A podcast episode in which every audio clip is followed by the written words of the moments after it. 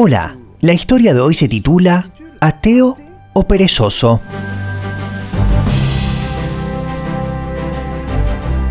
Un día, un hombre fue a ver a un pastor y le dijo, Soy ateo, ¿podría darme algún motivo para creer en la existencia de un Dios? A lo que el predicador respondió, ¿ha leído alguna vez el Evangelio? ¿O estudiado la Biblia? No, le he dicho que soy ateo. ¿Ha buscado a Dios todas las mañanas para pedirle que ilumine su camino? Claro que no, le dije que soy ateo.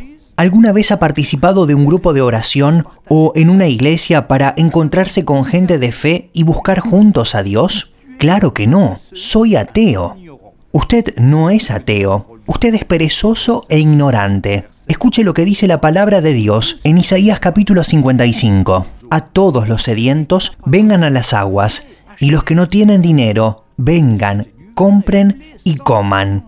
Vengan, compren sin dinero y sin precio, vino y leche. ¿Por qué gastan el dinero en lo que no es pan y su trabajo en lo que no sacia? Óigame atentamente y coman del bien, y se deleitará su alma con grosura. Inclinen su oído y vengan a mí. Oigan y vivirá su alma, y haré con ustedes pacto eterno, las misericordias firmes a David. Que el Señor lo bendiga encuentre cada día una historia en www.365histoire.com.